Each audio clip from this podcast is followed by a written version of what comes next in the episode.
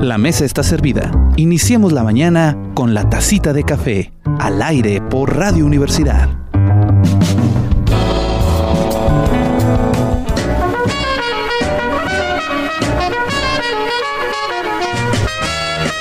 Muy buenas tardes, queridos y queridas radioescuchas. Estamos en un programa especial de la tacita de café donde vamos a estar pasando durante todo este tiempo o en, durante diferentes días las conferencias que se están llevando a cabo en el proyecto de Viesca en Acción en el Cactus SIGE, allá en la ciudad de Viesca, del Centro de Investigación en Jardines No Biológico. Así que espero que disfruten todas y cada una de ellas. Se las vamos a estar presentando una por una. Así que prepárese para escuchar una gran conferencia el día de hoy. Vámonos a nuestra sección de charlas de café.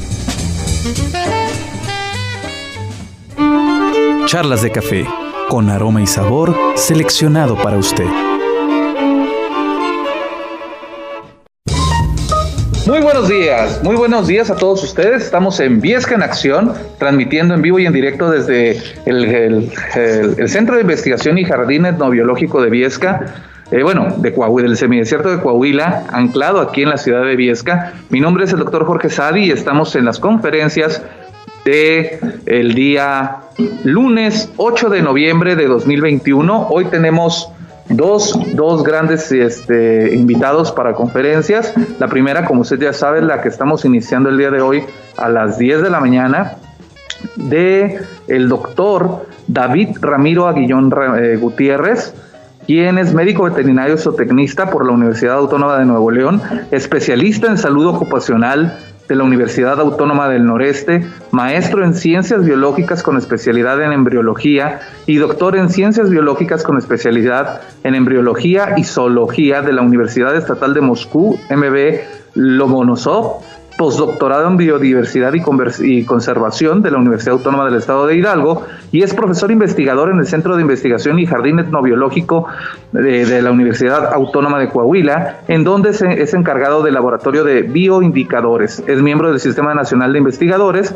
y nos va a platicar hoy de lo que son bioindicadores de la región, impacto de las actividades antropogénicas en la calidad de, la, de biodiversidad de la región de Viesca que él se cargará de traducirnos esto como los animalitos que viven en, en, la, zona y le doy una gran, eh, un gran aplauso al doctor Aguillón porque es muy, siempre es muy claro y muy, muy sencillo en su forma de hablar, así que eh, yo corto micrófono y transmisión para que ustedes puedan eh, disfrutar de esta gran, gran este, conferencia.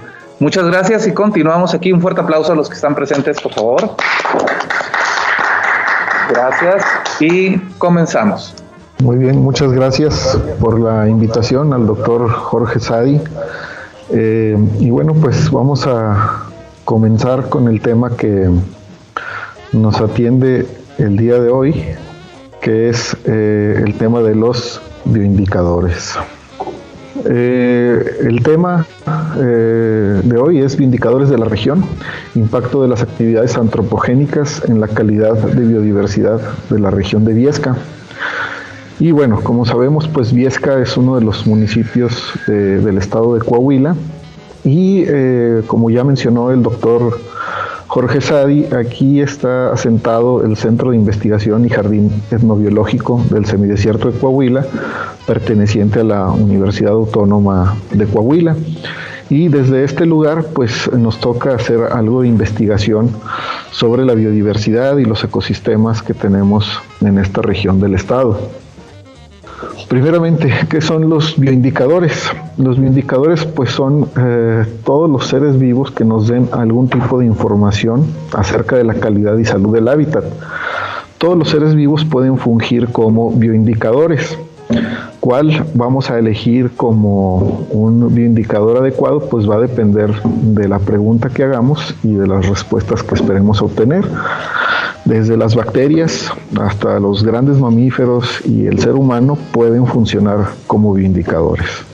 Entonces, hay algunos animales que son más adecuados que otros, o algunas plantas o microorganismos más adecuados que otros dependiendo de eh, la investigación que estemos realizando y del nivel al que queremos eh, entender esa calidad y salud del hábitat. Aquí en estas imágenes que podemos apreciar, están, por ejemplo, unas larvas de, anfibios. Todas estas fotografías son de aquí, de, la región de Viesca. Eh, estas larvas de anfibios que, bueno, nosotros eh, sabemos que Viesca es un lugar donde hay poca precipitación, lo que es característico de todas las zonas áridas. Eh, sin embargo, pues algunas ocasiones llueve, se forman lagos y hay anfibios que son animales que requieren de humedad para sus, completar su ciclo de vida. Y bueno, aquí eh, muy cerca de, la cabecera municipal, ahí este, cerca del, ejido del Saucillo, encontramos eh, algunos eh, cuerpos de agua cuando hay precipitación y podemos observar esas larvas de anfibios que nos sirven muy bien para indicar la calidad del hábitat.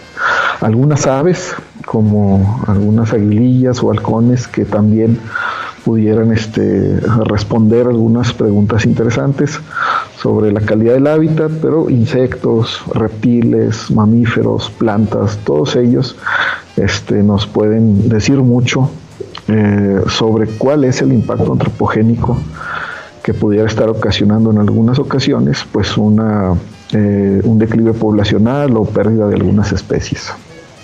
Entonces, un indicador es aquel organismo que nos dice cuál es la situación actual del hábitat y eh, si es un hábitat adecuado, si tiene salud ese hábitat o si tiene calidad para que las especies puedan sobrevivir y continuar evolucionando en él. Bueno, Viesca eh, tiene algunos paisajes diversos, pues el más común eh, podemos ver a nuestro alrededor, pues son una flora llamada de, de matorral, matorral xerófilo, que son plantas que son este que han sido adaptadas evolutivamente a condiciones de sequía. Están también las dunas, las dunas de Bilbao, eh, que son este, cuerpos de arena, donde pues también hay alguna vegetación y alguna fauna interesante. Hay zonas montañosas, eh, por ejemplo, eh, algunas sierras que están aquí eh, cerca, por ejemplo en el ejido Tomás Garrido Canaval, que son eh, continuación o similares a lo que es la sierra de Jimulco. Y en algunas ocasiones, como ya mencionaba, cuando llueve o hay precipitación, existen algunos cuerpos de agua. Son poco comunes y solo en ciertas épocas del año, pero también los podemos encontrar. Eh, aquí en el, municipio de Viesca. Entonces hay, eh, digamos, condiciones microclimáticas, eh, microecológicas particulares en cada uno de estos sitios y pues vale la pena investigarlos cada uno de ellos.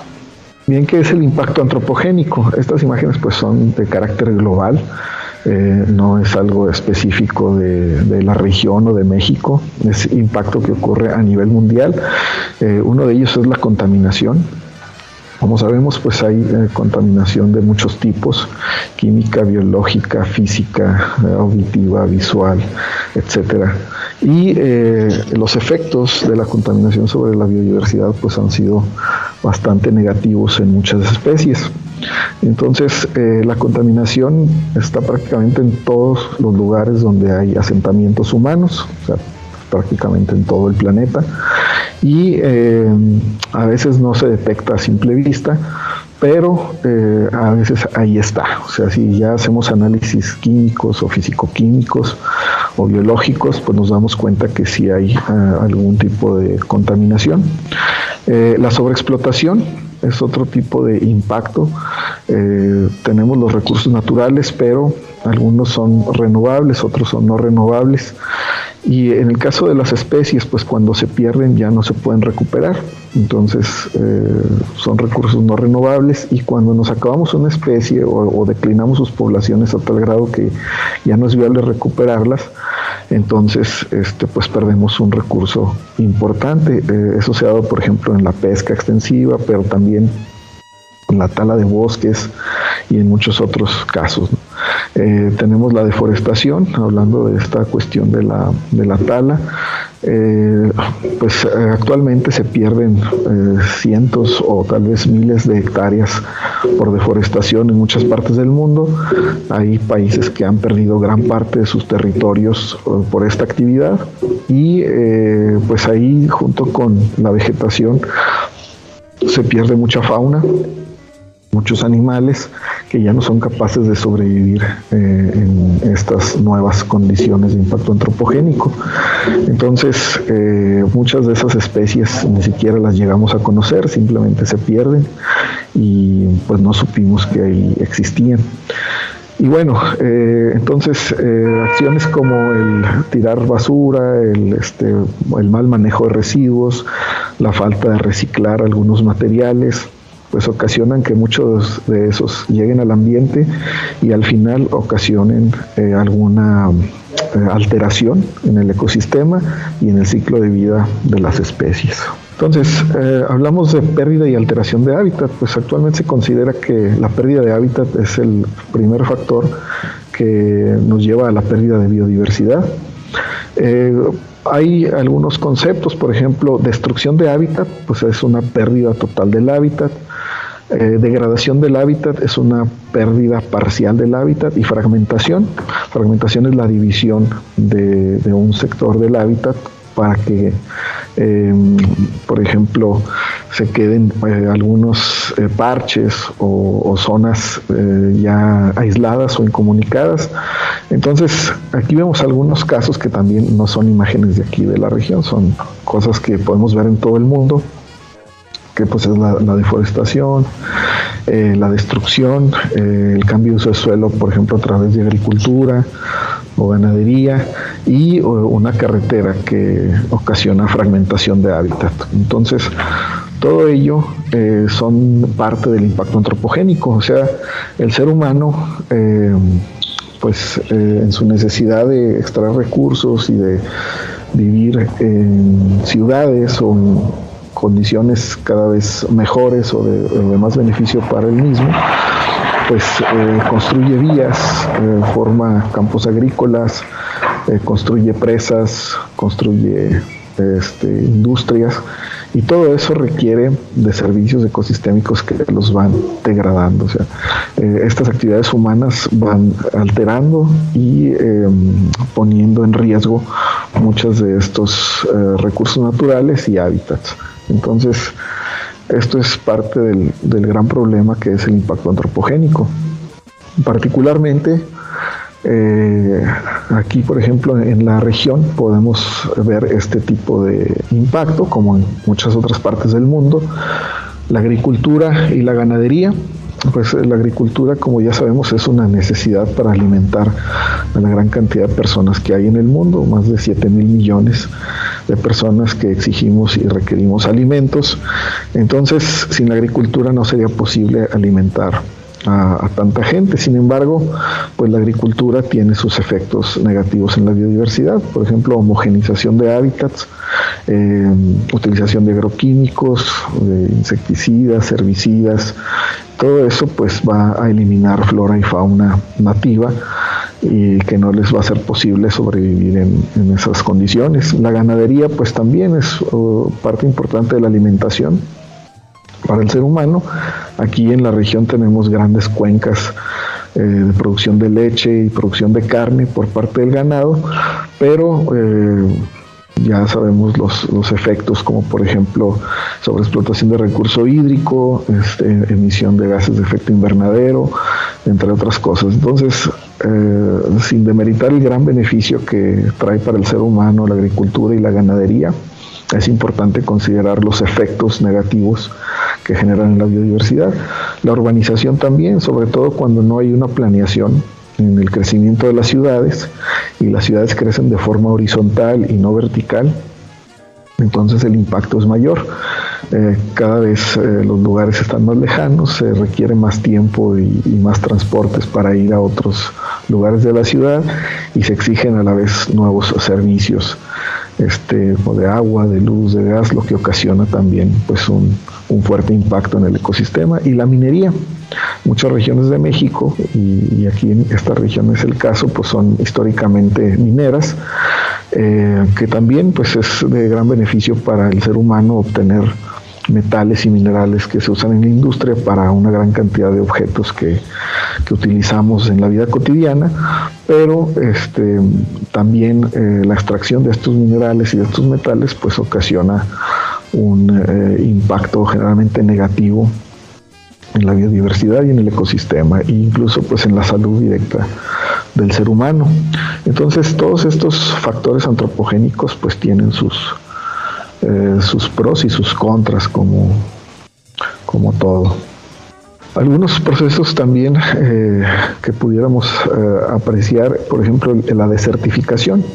Aquí pues es un desierto, bueno, se le llama al ecosistema desierto, lo más correcto es zona árida, porque el desierto realmente pues no está desierto, tiene flora y fauna que, que vive en este ecosistema pero la desertificación es un fenómeno en el cual incluso los desiertos pierden sus patrones naturales y la flora y fauna que ahí existía pues se pierde, no existe más. Eh, la desertificación se da porque los suelos en zonas áridas son de difícil recuperación y el impacto que genera la agricultura y la ganadería eh, pues dificulta la restauración ecológica en muchos casos. Entonces esos suelos quedan infértiles y ese fenómeno pues no solo se da aquí, se da en muchas partes del mundo. Eh, esto significa que hay zonas donde ya no es posible producir alimentos eh, y eso genera pues eh, migraciones, pérdidas económicas, entre muchas otras cosas. la lluvia ácida pues es cuando el, por emisión de algunos gases este, se modifican las condiciones atmosféricas y la lluvia que cae pues tiene un pH ácido y eso este, pudiera tener algunos efectos, por ejemplo, en animales acuáticos, en peces o en anfibios, que necesitan cierto pH para desarrollarse. Entonces, cuando este pH cambia, entonces estos animalitos pueden empezar a, morir y eh, ocasionando así pues pérdida de biodiversidad. La eutrofización eh, es cuando un cuerpo de agua eh, tiene un exceso de materia orgánica y eh, entonces eh, esta materia orgánica que está en la superficie pues impide el paso de luz solar y eh, pues le complica la existencia a, la vegetación nativa que requiere acuática que requiere pues luz solar para la fotosíntesis o algunos microorganismos. Y entonces se modifica el ecosistema. Algunas especies pueden verse beneficiadas pero otras este, se ven seriamente perjudicadas y resultan este, pues, eh, inviables para continuar existiendo en estos sitios.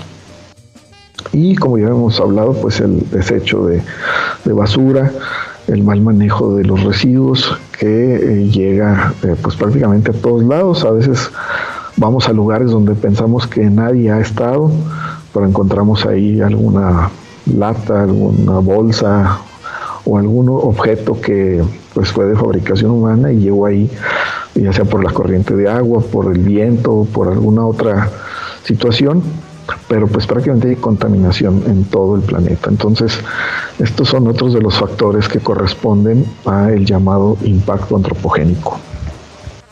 Bien, otra de las razones que, lleva a la pérdida de biodiversidad son las especies introducidas y los animales ferales.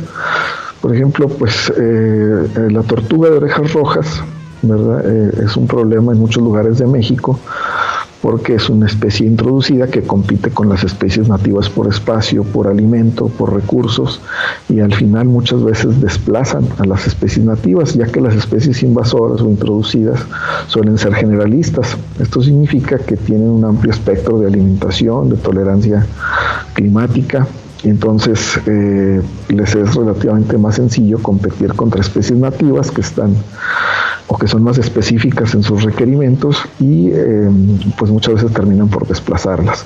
Otro es la rana toro, Nalitobates catesvillanos, que también eh, se considera una de las causas no solo de eh, eliminar anfibios nativos por competencia, sino como un transmisor de enfermedades.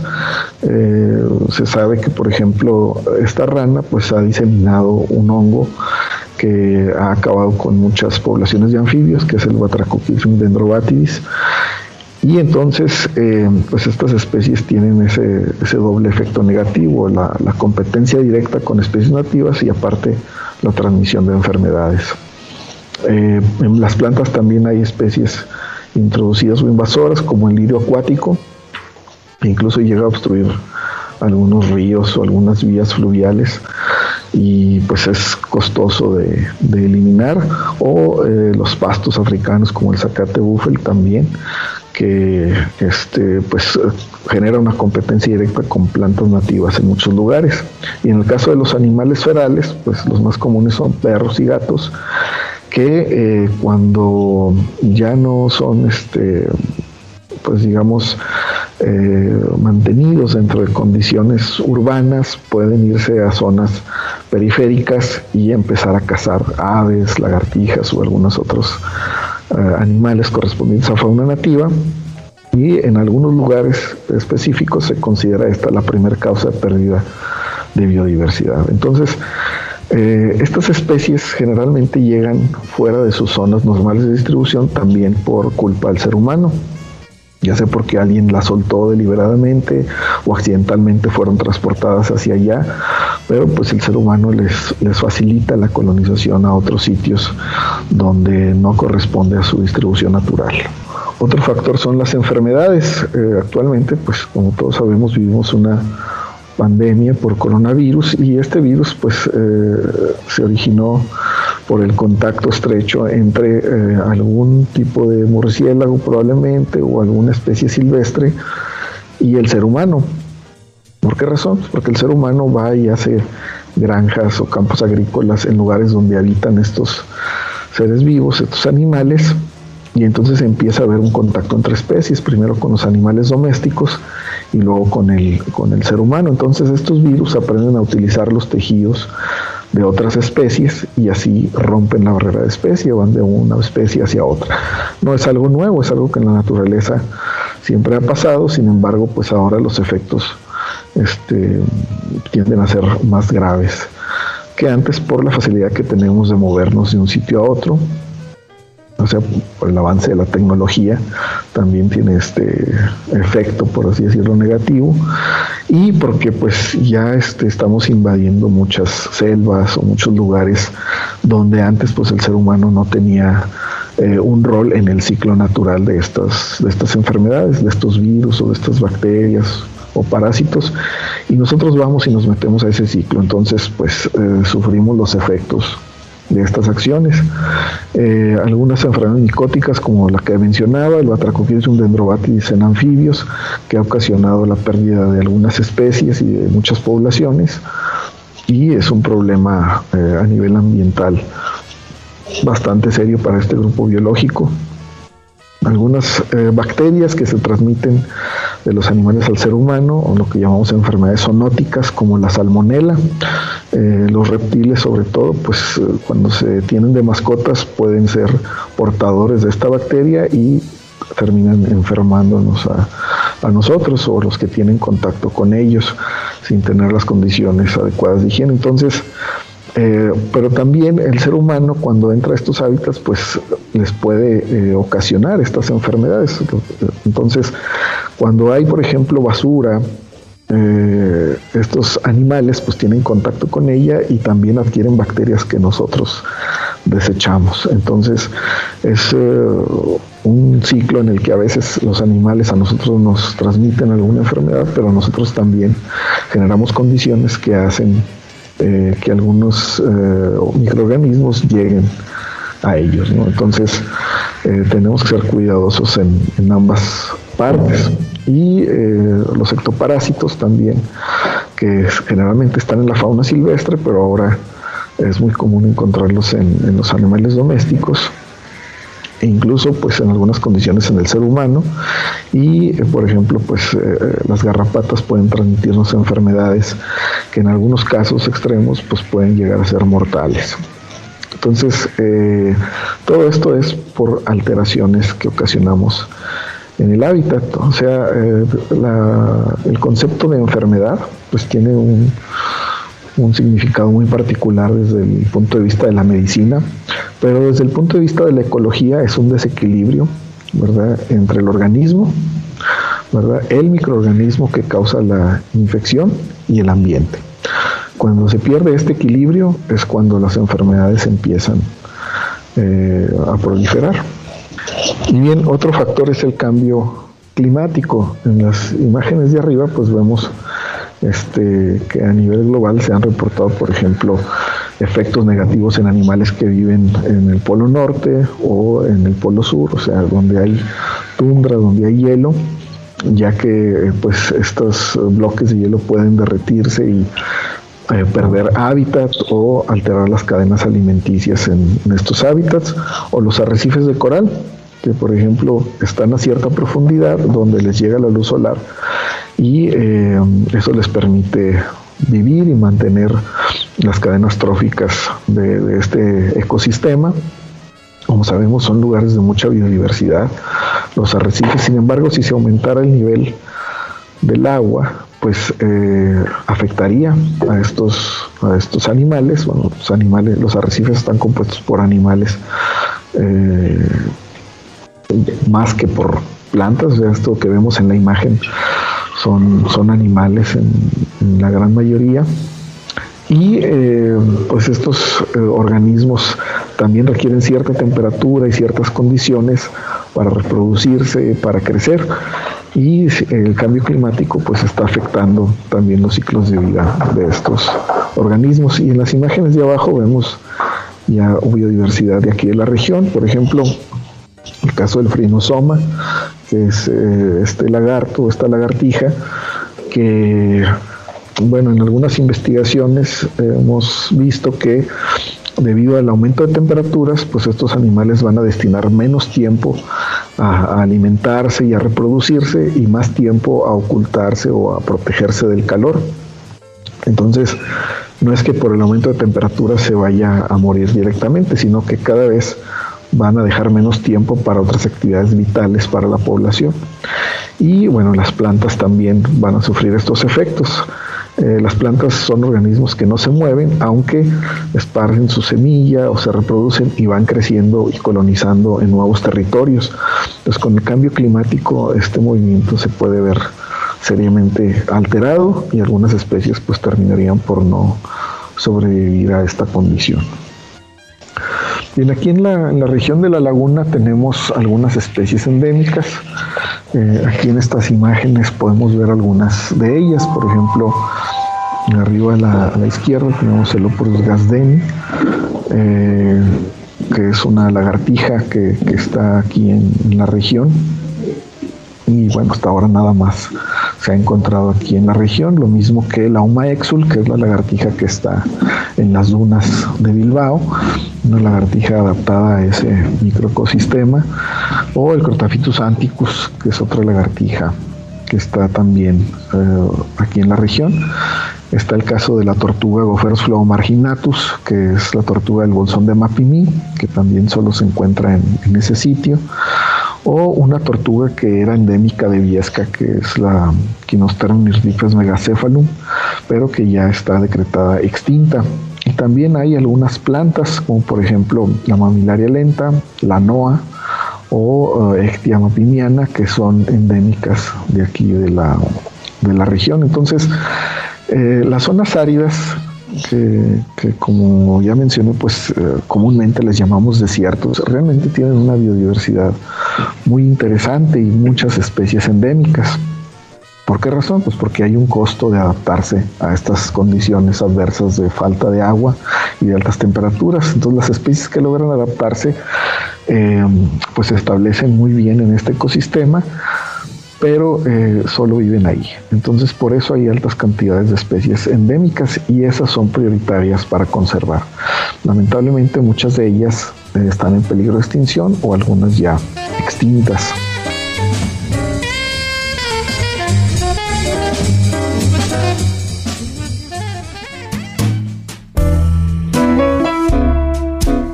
Bebe tu tacita de café, pero al pasito, no te vayas a quemar.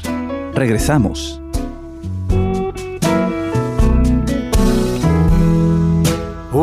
rocking chair got me. By my side.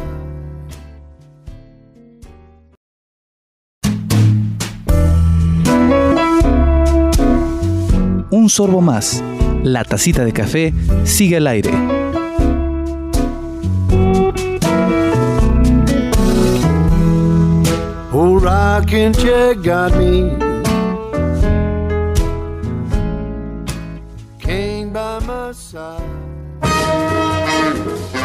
Bien, ¿qué biodiversidad tenemos aquí en Viesca que podemos utilizar como Vindicadores, como les digo, los vindicadores pues son especies que nos van a dar alguna información del ambiente.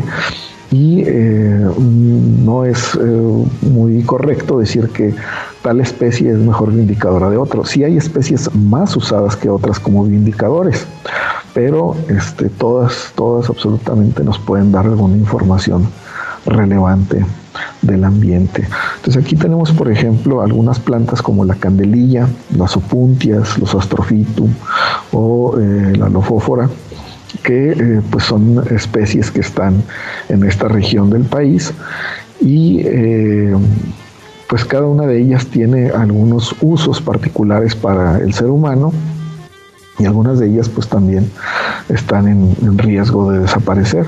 Entonces, eh, cuando vemos desde el punto de vista ecológico que alguna especie está declinando, pues es cuando empezamos a tomar acción sobre em, estrategias de conservación y aquí pues es donde entra la parte de los bioindicadores. Eh, estas especies nos pueden eh, informar, por ejemplo, si hay eh, algún cambio en el suelo, en el ambiente o en la cadena trófica, de acuerdo a la presencia o ausencia o a otras cuestiones como este, acumulación de algunos contaminantes en sus tejidos, entre otras. ¿Qué otras plantas tenemos aquí en la región? Pues los, eh, los cardenches, los tasajillos, las biznagas, los agaves, las yucas. Eh, les digo, cada uno de ellos pues tiene, por ejemplo, sus interacciones ecológicas particulares con otras especies de plantas y con la fauna. Eh, por ejemplo, pues muchos agaves son polinizados por murciélagos, otras plantas pues por insectos o por aves. Eh, algunas plantas funcionan de nodrizas para otras plantas. Eh, muchas plantas sirven de refugio para, para algunos reptiles. Aparte que les dan sombra, les dan pues un sitio de percha. Eh, y bueno, cuando entendemos estas interacciones ecológicas es cuando podemos proponer que una especie pueda ser utilizada como bioindicadora. En el caso de los invertebrados, eh, pues aquí en, esta región tenemos arácnidos como las tarántulas y muchas otras arañas, también hay pues las viudas negras o las violinistas, ¿verdad? La Trodectus, loxoceles. Están los triops, que son este, crustáceos, animalitos que podemos ver en los cuerpos de agua, los escorpiones o alacranes, también muy comunes, muchos insectos como mariposas, este, bueno, pues eh, chapulines, que son este, los ortópteros, este, en fin, mucho tipo de, insectos que hay en la región y, por ejemplo, miriápodos y cien que son los escolopendra. Entonces, estos eh, organismos, por ejemplo, los miriápodos, este, cuando hay humedad, es cuando podemos verlos en gran abundancia. Entonces, ahí es donde los podemos usar a ellos como indicadores. Sabemos que hay humedad en el suelo, humedad en el ambiente, y entonces pues, las tarántulas, por ejemplo, o los milipies, este, salen de sus, em, pues, de sus madrigueras y, los podemos ver eh, en las carreteras o, en el campo. Entonces nos dan esa información acerca del ambiente. En el caso de los vertebrados, pues tenemos algunas especies de anfibios. Como les digo, en las zonas áridas los anfibios no son muy comunes pero eh, si hay, eh, los encontramos cerca de cuerpos de agua o a veces enterrados ahí en la tierra, pues estivando o protegiéndose de la sequía. Pero hay algunas especies, por ejemplo, de Anaxirus o Scaphiopus couchi o Spea multiplicata que están aquí en la región y eh, pues es una de las especies, bueno, es uno de los grupos biológicos más usados como bioindicadores, o al menos de los que particularmente yo uso un poco más para determinar la calidad del hábitat. En el caso de los reptiles, pues hay lagartijas, ¿verdad? Como los celóporos, las lagartijas espinosas, los ferinosomas que ya habíamos hablado de ellos, serpientes, culebras, por ejemplo, Pituophis eh, catenífer, entre muchas otras, masticophis y algunas venenosas como son las cascabel, las crotalus. Entonces, los reptiles, por ejemplo, pues son particularmente sensibles a efectos de cambio climático y ahí podemos utilizarlos como buenos bioindicadores. Las aves, aunque se considera que los bioindicadores deben ser eh, especies que se mueven poco, pues las aves es lo contrario, las aves son organismos que pueden viajar mucho en poco tiempo. Sin embargo, si analizamos sus nidos o sus plumas, también se pueden usar como indicadores. Muchos, por ejemplo, agroquímicos u otros contaminantes hacen frágiles los huevos de las aves y entonces analizar la calidad del cascarón o los residuos de algún contaminante en los nidos o en los cascarones este, nos puede dar información muy útil acerca del ambiente. Entonces el hecho de que se muevan mucho este, hacia otros sitios pues puede implicar que esparcen también eh, los efectos negativos de un sitio hacia otro. Y bueno, aquí tenemos pues algunas águilas, tordos, carpinteros, eh, entre otro tipo de, aves aquí en la región. En la cuestión de mamíferos, eh, pues está por ejemplo el cacomixle, los tejones, los eh, roedores, murciélagos, algunos carnívoros, como los zorros, coyotes, pumas. Entonces, esta fauna de, mamíferos también eh, es muy importante para determinar la calidad del ambiente. Algunos de ellos pues son la parte eh, alta de la cadena trófica, eh, funcionan como depredadores y sabemos que cuando los depredadores desaparecen pues hay efectos negativos en el resto de la pirámide trófica. porque se multiplican los herbívoros, estos terminan con la vegetación y al final muchas otras especies salen perdiendo. Entonces, eh, la presencia, por ejemplo, de algunos carnívoros, pues nos va a decir que un hábitat en general está bien conservado y de ahí la importancia pues, de cuidar a, estos, a estas especies.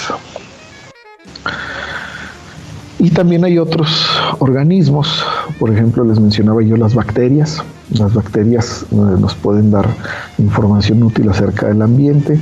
Eh, no solo bacterias, hongos, tanto micro como macro, como se ve en la imagen de la derecha.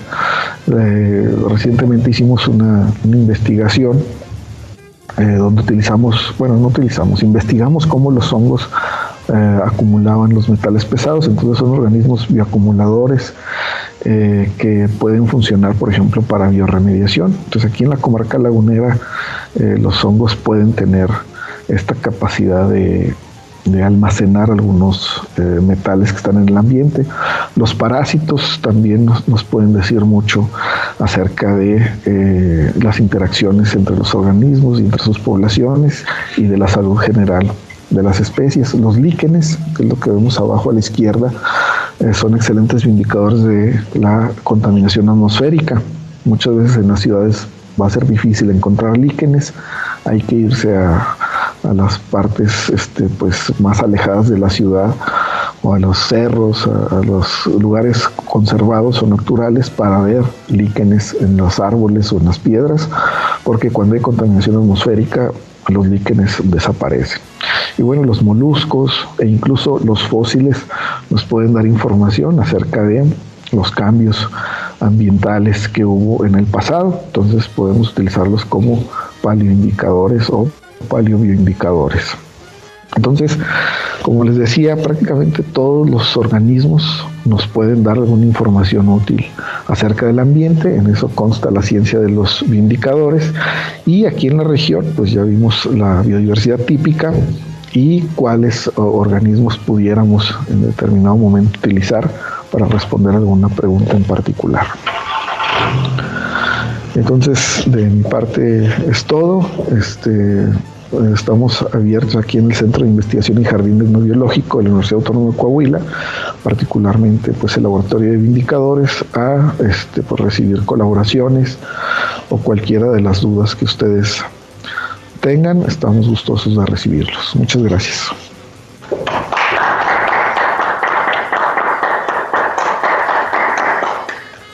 Le pedimos al maestro que le agradecemos primero, perdón, le, le agradecemos al maestro de parte de la del proyecto este, Conacid for the Seed 3158, 315548 Viesca en Acción, eh, de parte de la Universidad Autónoma de Coahuila, el Departamento de Investigación y Posgrado, el Centro de Investigación y Jardines No la Facultad de Ciencias Políticas y Sociales, el, Cuerpo Académico de Actores, Instituciones y Políticas Públicas, eh, le queremos extender un agradecimiento por participar en Viesca en Acción, darnos a conocer un poquito más de los bioindicadores, del tipo de, eh, fauna que tenemos tan cerca de nosotros y que desconocemos y que es muy importante para nuestro ecosistema. Por ejemplo, esto de los hongos eh, me pareció muy intrigante, maravilloso, porque entonces si yo tengo un pequeño cultivo de hongos en mi casa, puede decirme si tengo una gran cantidad de plomo en el ambiente o cosas por el estilo. Entonces, si usted tiene preguntas, por ejemplo,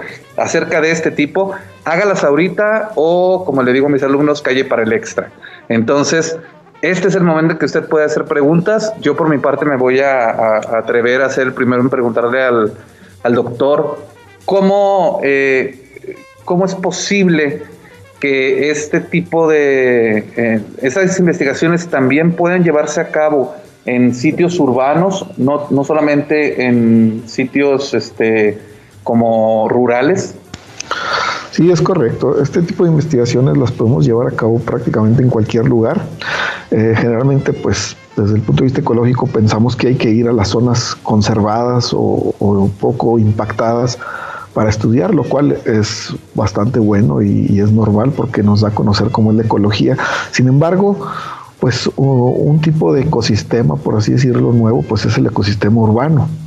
Entonces, actualmente la ecología urbana eh, tiene mucha relevancia. Nos dice cómo algunas especies se adaptan a esas nuevas condiciones, o sea, su capacidad de adaptarse es mayor que el de otras especies, su capacidad de convivir o de vivir de los restos que dejamos los seres humanos, pues los hace presentes en muchas ciudades. Entonces ahí los indicadores son muy importantes también. Incluso también en las carreteras, ahora es muy común el road ecology que llaman este, en inglés, o sea, la ecología de las carreteras, cómo algunos animales se acercan a estas vías, etcétera, y cómo pues resultan impactados por ello. Entonces, en cualquier lugar podemos hacer este tipo de investigación.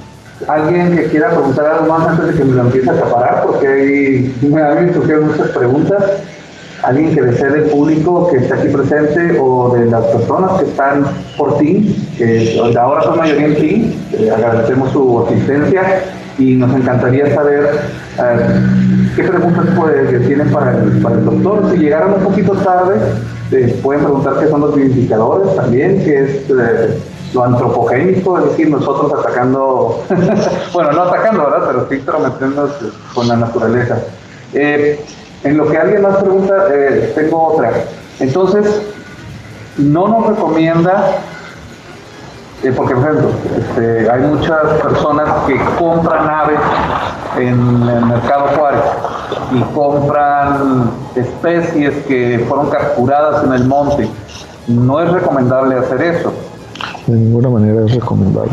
¿Cómo impactan estos, eh, o bueno, yo sé que tendría que hacerse un estudio más amplio para poder hablar de, impactos o de indicadores de impacto, pero ¿cómo, ¿cómo afecta que nosotros compremos una mascota en el mercado eh, cercano de nuestra tienda al ecosistema? Porque no es una persona la que frena, nada más. Así es, pues eh, son muchos efectos. Primero, este, muchos de estos animales no vienen de criaderos, vienen de directamente capturados del ambiente y eso pues ya alteró este, las condiciones naturales de la especie y del ecosistema. Segundo, estos organismos pues generalmente vienen débiles este, porque es difícil darles la dieta apropiada o las condiciones de crecimiento apropiadas. Y tercero, a veces la intención es buena de rescatar un animalito para que crezca en, nuestra casa o nosotros darle los cuidados apropiados.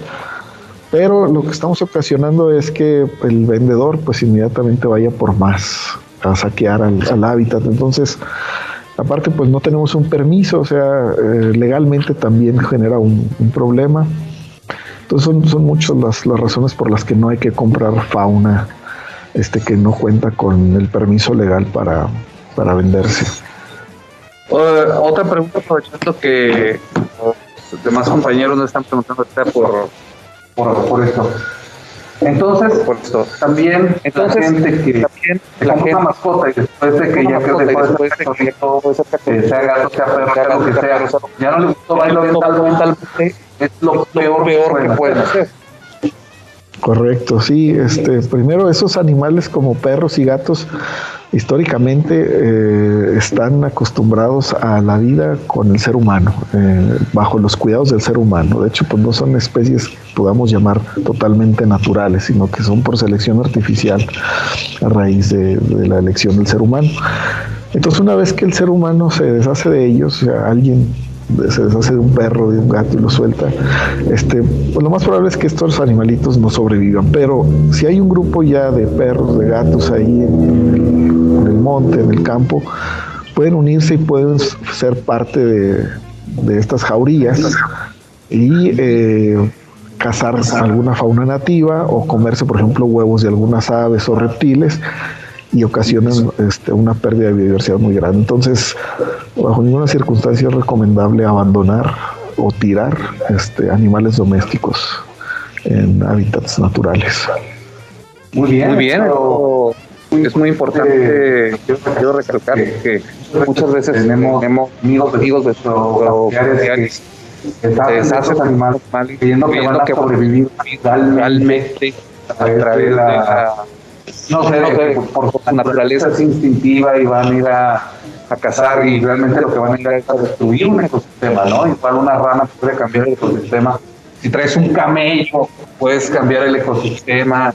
O sea, cualquier animal que no sea del endógeno de la zona, es decir, que sea nativo de ahí, eh, puede generar un gran problema.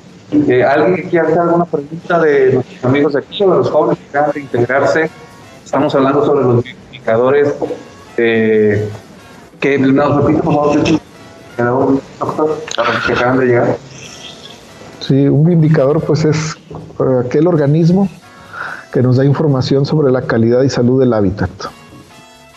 Y puede ser cualquier organismo, plantas, animales, microorganismos, cualquiera de ellos. Hongos, bacterias y demás. Esas pero bueno, doctor, en vista de que ahorita eh, parece ser que ha quedado todo muy claro, pues le agradezco mucho, como ya le había dicho, pronto le haremos llegar su reconocimiento, no una como le hacemos de broma nosotros en el ambiente. Y quiero darle gracias a todos y eh, invitarlos que ahorita a las 12 del día va a empezar la siguiente conferencia y que nos acompañen. Entonces, vengan de Fiesta en Acción vamos a continuar con otra conferencia también muy interesante sobre el café, eh, su producción eh, y elaboración para una tiendita eh, local, una cafetería local unitaria. Y a todos los que nos estén escuchando, un poquito de resumen del, del doctor David,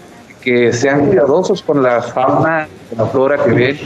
Usted ve un bicho raro, no lo mate, no sé usted la, el daño que puede estar ocasionando a un ecosistema, aléjese de él, es mejor alejarse de él. De hecho, el doctor Ramiro tiene la diferencia entre víbora y culebra. Este, la víbora es la, la culebra la que no hace nada. Entonces, hay más culebras que víboras aquí en nuestro ecosistema. No las mate, no, se, no les eche flit, este, mejor aléjese de la fauna este, local para proteger el ecosistema, porque incluso si nos faltan las abejas, desaparecemos los. Entonces, no, Entonces, muy importante y ese tipo de pláticas es ese tipo de muy necesario que las y, y eh, esto que nos visiten www.badec.mx diagonal y es que en acción donde están todas las redes sociales de Cactus que son YouTube, Twitter, eh, TikTok, eh, Instagram, Facebook, para que nos puedan seguir. Y esta conferencia también va a estar en YouTube para que tenga la oportunidad de volver a verla si esta tarde no tuvo eh, chance. Y con todo gusto, de todas maneras, ahí está el correo de David Aguillón. En caso de que tenga más dudas o quiera comunicarse con él o quiera participar, si eres estudiante de la universidad o no de esta universidad, de cualquier universidad preparatoria y quieres entender un poco más el trabajo que se hace en el Centro de Investigación y Jardín Etnobiológico del Semidesierto de Coahuila, porque no somos un desierto, como bien dijo el, el doctor, eh, hacerse eh, al doctor Ramiro y a todos eh, al doctor Ramiro y a todos los demás que están ayudando que esta información llegue de manera gratuita como un acceso universal al conocimiento. Estamos teniendo conocimiento con ustedes, nosotros, este, a partir de sus propias experiencias. Entonces, si no hay más preguntas, despedimos la transmisión. Les agradezco mucho a todos ustedes el haber estado con nosotros en esta primera conferencia de hoy. Hoy es, estamos, 8, 8 de noviembre de 2000, 2021. Ya se nos está acabando el año. Muchas gracias, soy Jorge Sadi y nos escuchamos porque seguimos con Viesca en Acción. La tacita de café, Radio Universidad. Gracias por habernos acompañado. Esto fue una, un programa especial de La Tacita de Café porque estamos en el marco de Viesca en Acción, el proyecto de Conacid for the Seed que eh, está desarrollándose en la ciudad de Viesca, en el jardín, en el Centro de Investigación y Jardín Etnobiológico y en el Cactus IGE, que es la comunidad de artes, humanidades, ciencia y tecnología al servicio de la sociedad eh, bueno, eh, artes más eh, universitarias al servicio de la sociedad y que nosotros estamos llevando para usted a través de la tacita de café. Muchas gracias por su permanencia y espere la siguiente tacita de café. Hasta pronto. Terminada la taza, cada quien al trabajo o a su casa. Nos escuchamos en la siguiente conversación en la tacita de café